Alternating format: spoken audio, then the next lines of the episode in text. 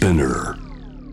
J-Web ジャムザワールドアップクロスのコーナーです。水曜日は私、安田なつきが気になっている話題を取り上げていきます。さあ、安倍総理が新型コロナウイルス感染症の拡大防止のためということで、全国一斉休校を要請してからおよそ3ヶ月が経ちました。おととい緊急事態宣言が解除されたということで、来週から多くの学校が再開になるという見通しなんですが、まあ、長期にわたって休校したということで、教育現場今混乱を極めています。今夜問題山積の学校教育の現状と必要な対策をこの方と一緒に考えていきたいと思います。名古屋大学大学院准教授でいらっしゃる内田亮さんです。内田さんこんばんは。どうも、こんばんは。ご無沙汰してごます。無沙汰しております。はいよろしくお願いいたします。はい、お願いします。ね、あの、内田さんにはもう、4、5年前ですかね、一度この番組に出ていただきまして、はいあの、部活動のことだったり、学校現場で何が起きているのかということをかなり詳細に伺っていったんですが、はい。えー今回は新型コロナウイルス感染症対策で学校現場に及ぼされている影響というのを伺っていきたいと思うんですけれども、はい。えーまずこの長期休校、まあ事実上のこう長期休校になってしまったわけなんですけれども、うん。で、これが例えば生徒さんたち、子供たちにもたらした影響としては、内田さん、どのようなものが挙げられるというふうにお考えですか？はい。あの、本当にいろんなことをお話ししなければならないんですけれどうんも、ひとまず、まず私たちが今すぐに、あの、気を配らなきゃいけないことは何かっていうと、はい。この長期休み明けっていうのは子供たちが非常に不安定になると。うんで、特に学校に行きたくないという気持ちも含めて、はい。まあ実際に自殺が多いっていうふうな統計もあります。うんで、、今回の場合には本当に3ヶ月間、まあ3月含めた、えっ、と3ヶ月間、しかも家の外にほとんど出れないっていう中での、あの、休み明けなので、結構その、家庭と学校とのら落差というか、うんそういったところが大きいと思うので、まずは本当に子供たちの心、その気持ちにちゃんと耳を傾けなければいけないなっていうことを強く感じます。そうですよね。あの、うん今おっしゃったように、その過去の統計で分かっているからこそ、長期休み明けは注意をしようということで、先回りした対策が不可欠ということですよね。はい。あの、どうしても今、あの、まあ、少し事態が良くなったということで、みんな気持ちも明るくなって、で、学校なんかもこう再開しましたっていう、こう、すごくポジティブなニュースもたくさんあるんですけれども、はいもちろんそのことは大事なんだけど、やっぱり一方でそのごく何パーセントかの子供は非常に苦しい思いをしてるんだっていうところに、ちゃんと目を。を向けないといけないなってあ思いますね。ですねまあもちろんそこまであの苦しんでいない子供についてもですね、その今、例えばコロナの感染を抑えるために分散登校っていう風な形で、あの、クラスを2つに分けたりするようなやり方が。があるんですけれども、僕、これはコロナ対策以上に、はい。こ子供たちが学校に慣れていくっていう、そういった意味でも僕は非常に大事な方法だと思っていて。ややっぱりだっていきなりね、ふ本当にフルの授業がうやってくるっていうよりも少しずつ学校に慣れていくっていうような配慮は僕は必要だと思うので、うん。本当に今は、あの、コロナ以上にもっともっと気を配らなきゃいけないことがあるんじゃないのかなというふうに思っています。なるほど。その、まあ、急激な環境変化というのはもうついていくだけし、心身ともに体力が必要ということで、まあ、段階的にどういう段階を踏んでいくのかということが今問われていると思うんですけれども、うんあの、一方でその、まあ、学校が再開して環境がこう変わっていくことで、不安定になるその不安定ってこういろんな要素があると思うんですね。で、中にはこう、まあ、学校に戻るっていうこと自体がこう不安だという子供もいれば、うんあの逆になんですけれども、こう家にいることによってむしろ安全が確保できない。例えば、はい。まあ、虐待ですとか、まあ、はい家庭内でこう何かしらのその暴力に遭っているという、はい。そういった問題がこの間見えにくかったという、そういった指摘もやはりあるんでしょうか？はい。そこもすごく大事な問題で、うんもちろんコロナの対応っていう意味では、みんな家にいてステイホームだと。で、うんまあその時の前提っていうのは、ホームは安全だっていう話なんだけれども、うんほとんどの人たちにとってはもちろんホームっていうのは安全な場所です。はいで、だからこそ逆に、そのとてもリスクの高い、虐待のリスクが高いようなホームのことって逆に想像がつかないんですよね。うんでも実際のところは本当に家の中で苦しんでいる子供がいるし、で、特にね、学年が上がってくると、今度は直接的な虐待の被害というよりも、やっぱり家出しちゃう、で、でもどっか、えー、夜立ち寄るところもなく彼氏の家に行っちゃうとかですね。そういったあの事案も僕直接伺っています。そういった意味でも本当にその家っていうのは決して安全、必ずしも安全な場所ではなくて、この間ずっと苦しんでいた子供がいるんだっていうところにも思いをあの向けなければいけないというふうに思いますね。まあそういったその長期間の休みの中で、まあ不安定な環境の中で苦しんできた子供たちのそのケアというのもどうしていくのかということが問われているということだと思うんですが、はい、あの一方でその子供たちのケアというのはもちろんなんですけれども、え学校のその先生方の状況ですね。うん、あの、例えばその慣れない環境で奔走している先生たちたくさんいらっしゃると思うんですけれど、うん、先生たちにもたらされた影響というのはどのようにお考えですか？はい。あの、この数年、教員の長時間労働っていうのはかなりひどいということが、あの見えてきました。それこそ、あの、安田さんも記事を書いてらっしゃったけど、やっぱり過労っていうのは本当に大きな問題で、はい、それで、あの、ところがですね、この、数ヶ月は、その意味で言うと、やっぱり授業がなかった分、先生たちって割と平穏な、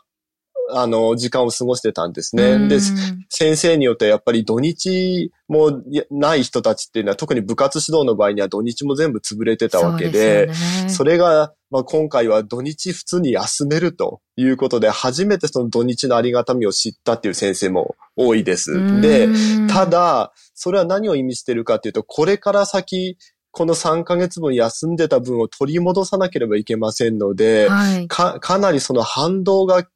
教員にやってくるということで、今先生たちももう6月は一体どうなるんだということで、相当不安の声が大きいですね。で、ね、単、単にね、授業を取り戻すだけじゃなくて、はい、やっぱり感染症対策をしなければいけないと。本当に、あの、いろんな場所をアルコール消毒したり、あるいは子供がマスクを忘れたら対応したり、あるいはた、あの、検温してなかったらちゃんとしたりとかっていうことで、はい、普段と全然違う日常が待っているということで、先生たちの、あの、長時間労働が相当一気に反動っていう形で、かなりしんどい6月が来るんじゃないのかなというところは僕非常に不安であります。うんそうですね。その各学校いろんなこう手探りが続く中で、それぞれ対策を講じているというところだと思うんですけれど、私非常にこれ気になったのが、こう、やはりこう、何かあったらいけないということで、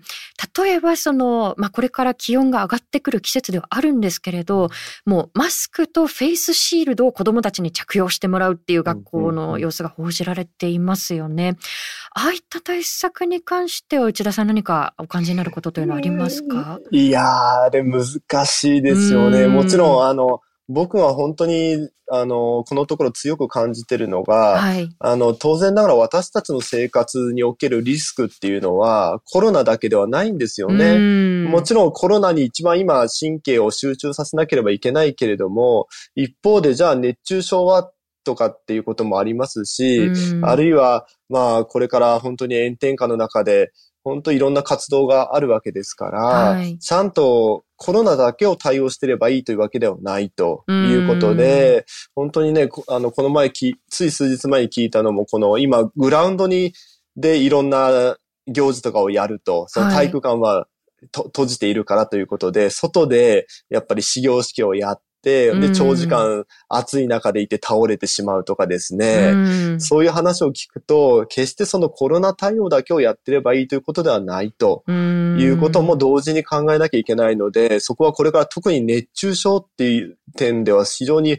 大きな課題があるなと思ってます。はい。なるほど。その内田さんも常々おっしゃってると思うんですけれども、やはりこう学校の現場でリスクを完全にゼロにするっていうことはできないわけですよね。うん、で、あのコロナ対策以外にも様々なリスクがあって、それを多面的に加味してこれからどうするのかっていうことを選択していかなければならないということですよね。うん、はい。あのリスクっていうのは決して私たちゼロを目指すっていうものではないんですよね。まあそれは本当にゼロロを目指すんだったらずっと家にいるしかないわけですから、そうではなくてリスクっていうのは、あの、もちろん大きなリスクは良くないけれども、ある程度どこかの段階で受け入れなければいけないっていうことを考えるっていう、これもまたリスクと付き合っていく大事な視点になりますので、これからはまあコロナとどうやってそのギリギリ感染が拡大しない形でどうやって私たちが乗り切っていくのか、そして同時にそれと一緒に他のリスクに対してもどう対応していくかっていうことを一緒に考えていくということですね。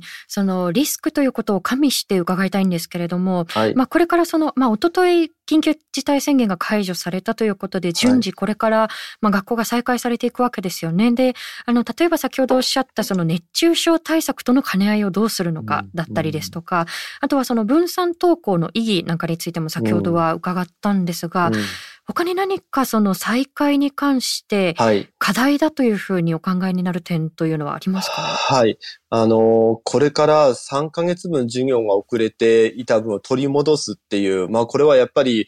あの、ただ休みだったっていうわけには学校教育の場合にはそうはいかないと。やはり1年間でやることがある。さらには、まあそれの12年間の積み重ねで学校教育って成り立ってますので、やっぱりやる内容としては一応あると。で、これからそれを本当に夏休みを潰し、土曜日授業、さらには7限目を作ったりして、もう一気に敷き詰めていって、そして子供たちが楽しみにしてる学校行事はできるだけ減らしてっていうことになっちゃうと、これは果たして本当に子供や先生たちにとって、この過ごしやすい学校生活なんだろうかっていうところが非常に気がかりです。で、僕はやっぱり子供も先生も安全安心に学校生活を送ってほしいと思うので、はい、その無理やりね、遅れを取り戻すっていうよりは、はい、授業内容を先送りしたりですね。で、あるいはまあ、中3や高3の入試においては、その入試の範囲を狭めるなどしてですね、あんまりこの遅れの分をこの1年間で一気に取り戻しましょうっていうふうな方向ではないこの2020年度のあり方っていうのを考えた方がいいんじゃないないのかなっていうふうに思ってます。うん。あの、例えばその、ここからここまで学習しなければいけないっていう、その絶対量のためにその期間を調整するのではなくて、うん、そもそも絶対、その絶対量って絶対ですかっていう、そこからの調整が必要ということですよね。その通り、その通り。今、あの、9月入学とかもそうですけれども、うん、この1年分をやんなきゃいけないっていう前提があるもんだから、まあ、だったら9月入学がいいかもっていう議論もあるわけですけれども、えー、いや、そもそもこの絶対量ってそこまで守んなきゃいけないのかっていうことですよね。普段のやっぱり先生や子供の学校生活のペースを何よりも大事にして、まあ多少はちょっとはね、急がなきゃいけないと思いますけれども、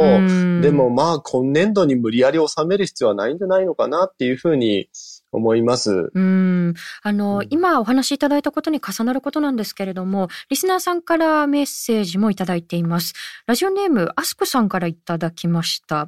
夏休みを短縮して勉強の遅れを取り戻そうとする動きがありますが、暑い季節に登校しても効率が上がらず熱中症も心配です。本当にベストな対策と言えるのでしょうか？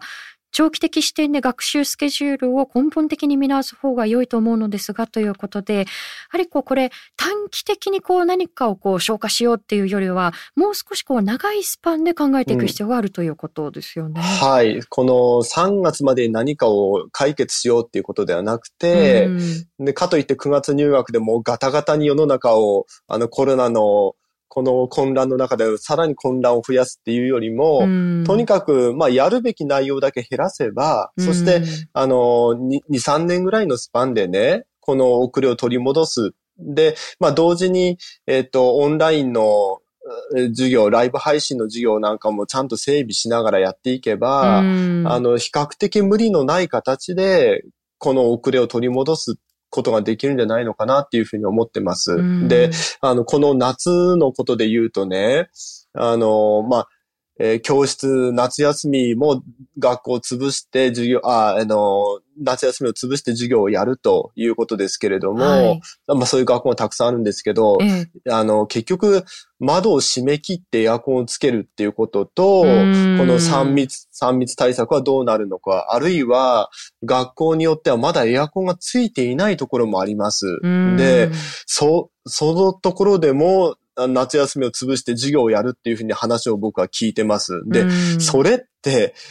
一体誰にとってそれはいいことなんだろうって、そんななんか汗かきながらね、熱中症リスクがぐんぐん高まる中で、はい、エアコンもつけずにやるっていうことも非常にこれ子供に負荷がかかりますよね。だから本当にせっかく私たちこのコロナでね、3ヶ月間、この安全安心ってなんだろうって3ヶ月間考え続けたわけだから、やっぱりこれからの学校生活、あるいは日本社会っていうのは安全安心をベースに構築していくっていう風な流れに行ってほしいなと思っています。いや本当にあの先ほどの話にもこう通じますけれどこう学ばなければならないその量にこだわるあまりに別のリスクを高めてしまうというそういった矛盾に行き着くべきではないということですよね。うんうん、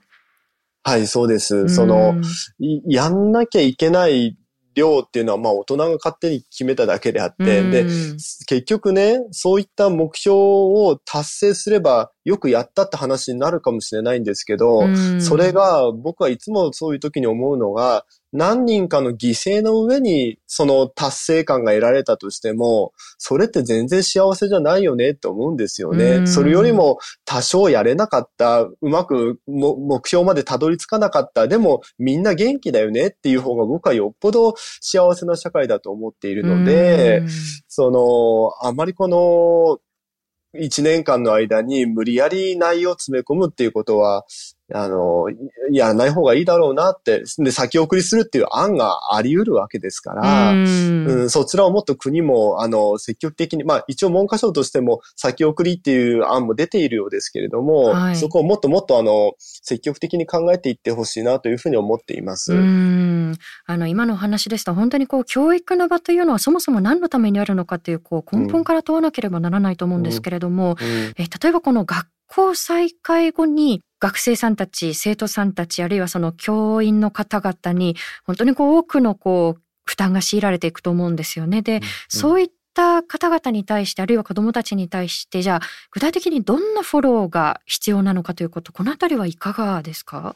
あの、とりあえず、急ぎ僕やらなければいけないことがあると思っていて、ええ、それは、あの、これから本当に第2波、第3波、あるいはそれ以外にも季節性のインフルエンザ、あるいは台風のような自然災害、そしてもしかして全く新しい感染症も出てくるかもしれない。そういったことを含めて、急ぎやはりこのオンラインで授業を進めるっていう体制は、これは必要だろうなというふうに思ってます。その、家にいながら、もちろん、あの、ステイホーム、先ほど申し上げたように、家にいれば100%安全というわけではないにしても、まずは授業を受けれる環境っていうのを学校でも、そして家庭でもそういった環境を作っておくっていうことを国としては急いでほしいなと。そうすれば、まあ仮に第2波、第3波が来たとしても、が家の中でちゃんと授業を受けられると。でもちろん、あの、家庭の虐待の問題っていうのは別途対応する必要がありますけれども、はい、そういうふうな形で、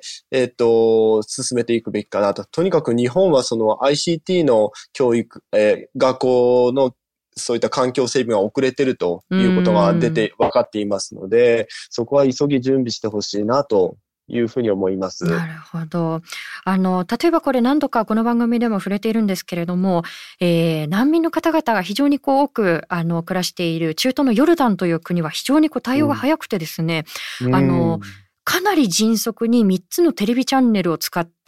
オンラインで、あ、テレビチャンネルを使ってですね、その授業を届けて、で、オンラインでのフォローアップとかもしていたんですけれど、よね。で、これは日本でできないんだろうかということを非常にこう私も常々考えていたんですが、やはりこの第一波が収まって、ああ、一段落ね、だね、ではなくって、今後来るかもしれない第2波、第3波のために、ちゃんと環境を今から整備しておきましょうよっていうことが必要なわけですよね。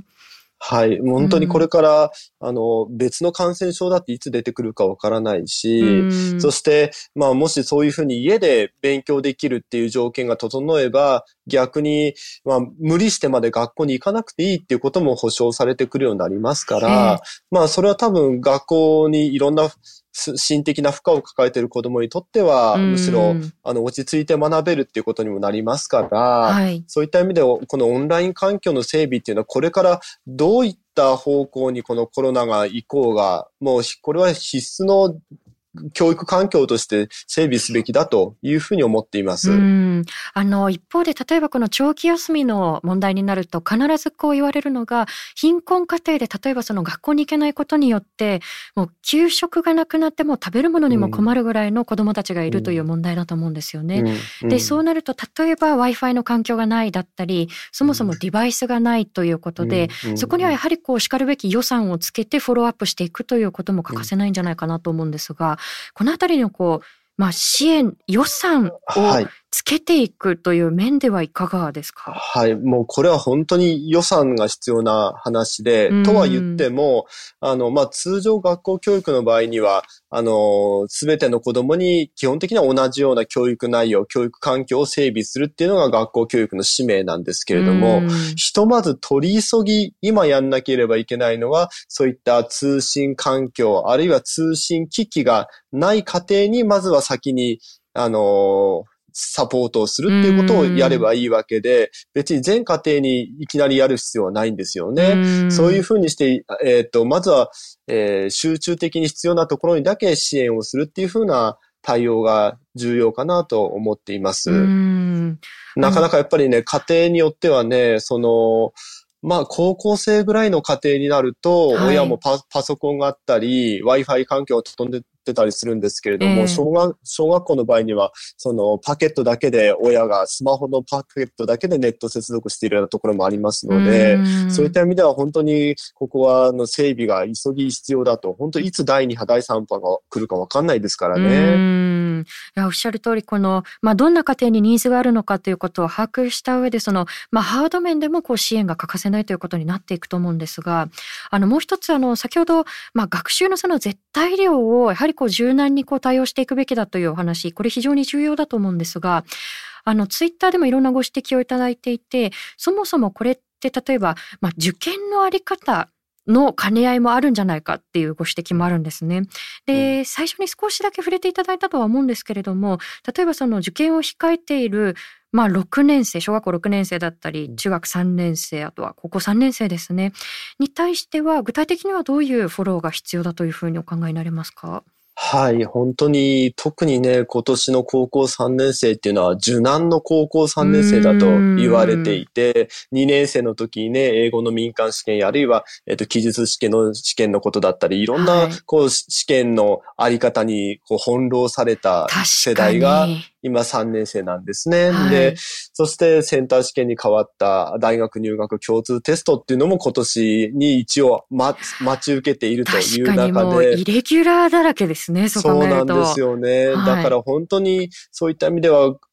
不安が普段の学年以上に不安の大きい子供たちであれば、なおのこと、やはり、あの、試験範囲っていうのをですね、無理やり終わらせるというよりも試験範囲を縮めた形で試験を実施するっていうことが子供にとっては一番優しいのかなというふうに思います。で、それをやるにしても、またそれがね、あの、英語の民間試験とかと同じようにも、ある程度準備が進んでからやめますっていうようなことではなくくて、できるだけ早い段階で試験範囲を狭めますっていうようなことを打ち出してくれればね、子供たちも落ち着いて試験勉強できるかなと。それが、例えば夏休み終わってから初めて試験範囲変わりますっていうのでは、またもう混乱に混乱を重ねるだけですので、うん、とにかく早めにあの対応してほしいなと。で、減らす分には誰かの負荷が高まることはありませんから、あの、そういう形で子供に優しい学校教育であってほしいなと思いますね。もう今おっしゃったようにその、まあ、決められた学習量だったり決められた試験のあり方にこう生徒さんだったりあるいは先生たちが無理やり合わせていくんではなくってそもそものその試験の側から変わっていきましょうという視点に早めに切り替えていくということだと思うんですよね。うんうん、であのここであのもう一つ内田さんへのご質問が来ているんですが、これまたちょっと違った観点からです。ラジオネームサボテン先生からいただきました。えー、現役の高校教師です。内田さんに質問ですが、えー、このような状況だからこそ、先生も生徒も伸びる力、能力とはどんなものがあるでしょうかということなんですが、これは何か考えうるものというのはありますか？えー、っと、まあそうですね。例えば、いや、僕ね、実は僕大学教員で、うん、えー、の、僕自身もこの教育のあり方を考えざるを得なかったのはこの3ヶ月なんですね。で、やっぱり大学なんかは早い段階からオンラインっていうことも打ち出していて、はい、で、あの、オンラインってやっぱり普段と授業違いますから準備も大変なんですけれども、実は、まあ、オンラインって、やっぱ制約があるもんだから、どうしても子子供たちに課題を出すことになるんですね。で、課題を出して、そのリアクションを受けてまたこちらからいろんな情報を出すと。で、実は確かに負担が大きかったんだけど、結構学生たちがいろんなことを考えてレポートとかを出すっていうことがあって、僕自身は、あの、意外にもオンライン授業で逆になんかこう授業の手応えを非常に感じることになったんですね。で、まあ、それは何を意味してるかっていうと、結局やっぱりこの環境が変わった時に、初めてこう授業のやり方を考え直すようになったわけですよ。これまでは学校に、大学に学生が来ていればもうそれで授業って成り立っていたと。そうするとどう、どうしてもいろんな工夫っていうのを怠っちゃうんだけれども、今こういう時だからいろんな工夫を考えて授業をやった結果、むしろ例年以上に子供たちの反応が良かったっていうこともあるので、はい、そういった意味では、この、ただのこの混乱だとか、そういうことで片付けるのではなくて、やっぱりここから得られるいろんな経験っていうのは、これからの教育をより良くするために使っていくべきじゃないかなというふうに思います。うん。いや、私もですね、実は今日ちょうど、まあ、大学の授業がありまして、で、まあ、100人ぐらい、あの、生徒さんがいる授業だったんですけれども、うん、あの、やはりこう全員がこうビデオで参加ができないので、チャットとかでこう質問を受けたりするんですよね。で、そうすると普段はこう入って自分でこう、その場で手を挙げづらい学生さんたちも、結構こうリアルタイムで感想とか、あとはその質問とか返ってくるんですよね。あ、そういうこと考えてたんだっていうふうに、こう、まあ、こういうコミュニケーションの取り方だとこういう意見の出方があるんだっていうふうにこう、新しい発見なんかもいろいろあった期間ではあったかもしれないですよね。うんうん、はい。だからそれを本当に特別な時期で終わらせるんではなくて、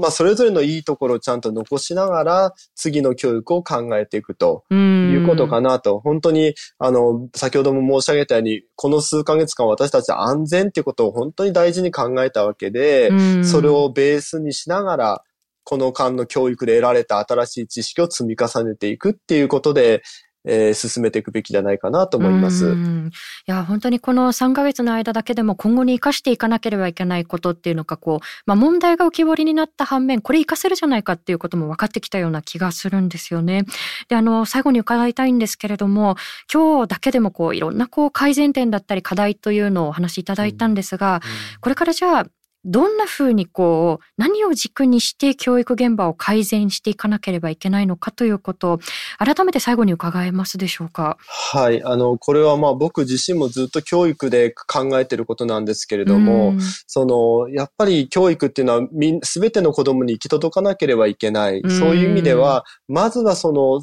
この学校教育の中で苦しんでいる子供たちに目を向けて、そういう子供たちがこう満たされるような学校づくり、あるいは教育環境って何だろうっていうことを考えていくと。で、まさにこの3ヶ月私たちはそういうことを考えざるを得なかったわけですから、その弱者にどういった弱者の人たちもちゃんと教育に関われるような、そういう環境整備を進めていくということだというふうに思います。うん。本当にこう、苦しんでいる立場の方々、今ツイッターでもね、その、まあ何かが必要な家ほど、例えば自分から声を上げられないんではないかというご意見もツイッターであったんですけれども、この3ヶ月間、どんなことにこう、生徒さんたち、あるいはその学校現場、あるいは親御さんたちが苦しんでいるのかということが、あの、いろんな課題見えてきたので、それを踏まえてこれから何をしていくのかということだと思います。あの、まだまだこれから浮き彫りになる問題、なっていく問題、たくさんあると思いますので、内田さんぜひまたお話伺わせてください。はい、こちらこそよろしくお願いします。はい、ごありがとうございました。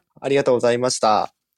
ということで今回は新型コロナウイルス対策で様々な負担が強いられている学校教育現場で今何が起きているのかということを内田亮さんに伺っていきました。あの、内田さんには前回にもいろんなお話を伺っていったんですが、えー、常々発信されているのが、そもそもこの非日常に置かれる前から学校現場っていろんなこう負担がありましたよねっていうことを内田さん発信されてきたと思うんですよね。例えばその先生たちの残業の量の凄まじさということもそうですし、で、そこにさらに、例えばイレギュラーな対応、まあ新型コロナウイルス対策でオンライン授業どうしますか？で、じゃあ実際的にその物理的な環境整備をどうしますか？で、この限られた期間の中で、さらにこう、まあ、たくさんのこうカリキュラムをこなさなければならないっていうふうになると、今後の残業はどうなりますかっていうことで、普段から負担がかつかっているところにさらなるこう負担が乗せられていくっていうことになってしまうと思うんですよね。だからこの間いろんな問題が浮き彫りになって、あ、新型コロナウイルス対策も一段落してきたねっっていうことで、あの、すべてを忘れてしまうということではなくて、そもそもの根っこからこれ変えていかなければならないよねっていうことを、今やっぱりこう多くの方々が認識した時だと思うので、で、それを忘れないうちにこう改革していくっていうこと、私たちもそれに対して声を上げていくっていうことが求められているんじゃないかなというふうに思います。以上、安田なつきがお送りしました。